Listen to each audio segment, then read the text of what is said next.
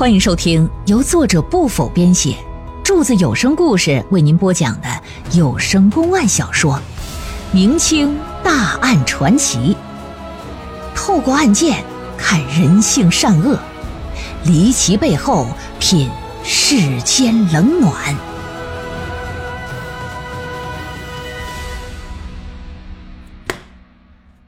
老爷退到二堂啊。跟这些衙役就进行了一番私聊，衙役回报了说：“我们走访冯家附近的每一户邻居，昨个白天，特别是昨天下午，没有任何人看到过曾有男人进出过冯家。”老爷听了没有觉得奇怪，让衙役呀马上到那个果俊雄、艾长生和欧飞三人家里去搜查，看看是不是有。冯家的财物，或者是有杀人的凶器。另外呢，对这三家人的邻居也要走访调查，看看他们仨昨天上坟归来之后，是不是没有出过家门。这衙役刚走，负责上当铺调查财物的衙役也回来了，说：“老爷啊，周城里所有当铺那都走了个遍呢。”昨个至今天，没有人上门典当过冯家所丢失的那些财产。嗯，我清楚了。回到大堂，老爷表示，我已派人到你们三人的家里去调查了。你们呢，最好赶紧给我招供，否则一旦证据确凿，那我必然是严惩不贷。这三人仍旧喊冤。还说自己呀，真金不怕火炼，身正不怕影子斜。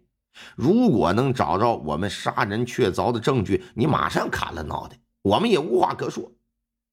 但是让我们承受着不白之冤，我们是绝对不能忍受的。面对这种情况，咱就说了，要是放在今天，就提取 DNA，那马上就能认定。但清朝他没那技术。另外，眼下别说是直接的证据。就是间接能证明三人是凶手的证据也没有啊。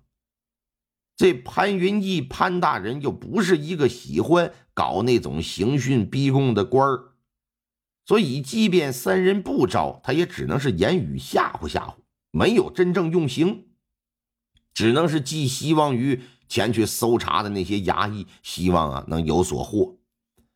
然而衙役调查回来了，报告结果呢？是什么也没搜到，而且三家的邻居也都表示了，说昨个下午的时候啊，那只是看到过他们上完坟回了家，是否再出过门，那可就没看到，也不知道了。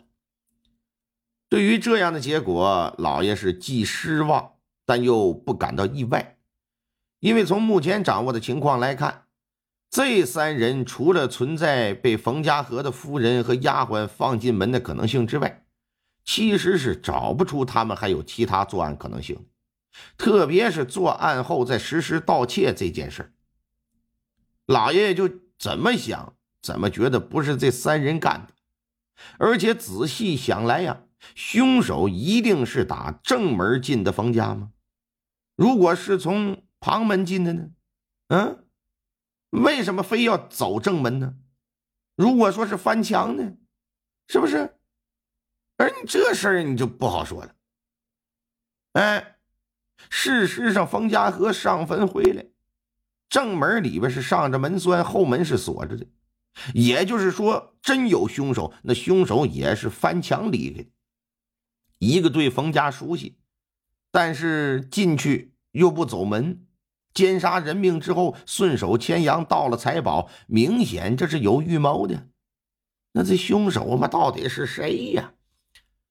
老爷就绞尽脑汁思来想去，想不出来。但是这哥仨眼下还不能放，只能是暂且关进大牢，等待进一步调查的决断吧。由于老爷啊，将凶手锁定为是对冯府了解之人。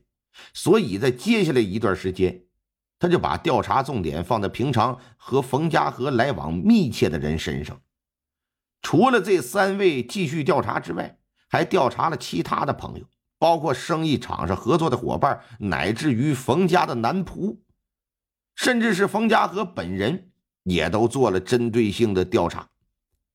此外，老爷还让衙役一直盯着州城里的几家当铺，几乎隔个三天两天的就来走一遍，看看那些丢失的财物啊是否会出现。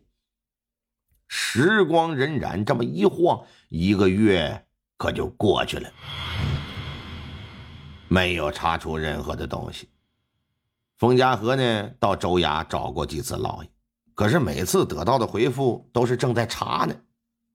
慢慢的，冯家河就意识到，想要找到杀害他夫人的凶手，看来光靠官府是不行，还得我自己想想法子呀。但想来想去，就觉得你说我做个老百姓，我唯一能做而且行之有效的办法，那就是重金悬赏。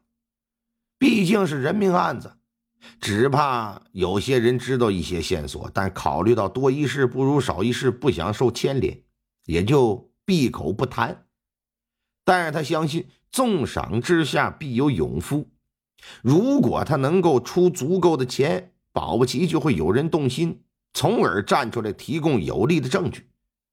为此啊，他在州城里各个要道张贴悬赏告示，表示谁若是能提供线索，奖励纹银五百两；要是又能提供证据。而且敢于到官府作证的，我赏纹银一千两。该说不说，这赏金可真是价值不菲。他能这么做，也充分说明他跟他夫人的感情有多好。否则，那死都死了，你这凶手找与不找着的，那死人还能活呀？你花这钱有啥用啊？你还不如拿着钱再续一房呢。但是人家呢，终究是个生意人，精明的很。他想到了一些别有用心之人呢，可能会来骗取赏金，所以他在告示上对于得到赏金的条件也做了详细说明。所提供的线索，首先必须得是真实可靠，其次呢要经过查证属实，否则你拿不着钱。特别是一千两的赏金，他更说明白了，你得到官府作证才行。这个作证啊，可是有两个含义，一个是真实的啊，那就是人证无疑；另一个则是诬告，诬告的罪行可是很重啊。一旦被确定性是诬告，那要是坐实了，也就是说就成了被告啊。你告不成对方，自己就得死。冯家和不相信会有人要钱不要命。所以他认为，他贴出的告示要么是石沉大海，要么就一定会有所收获。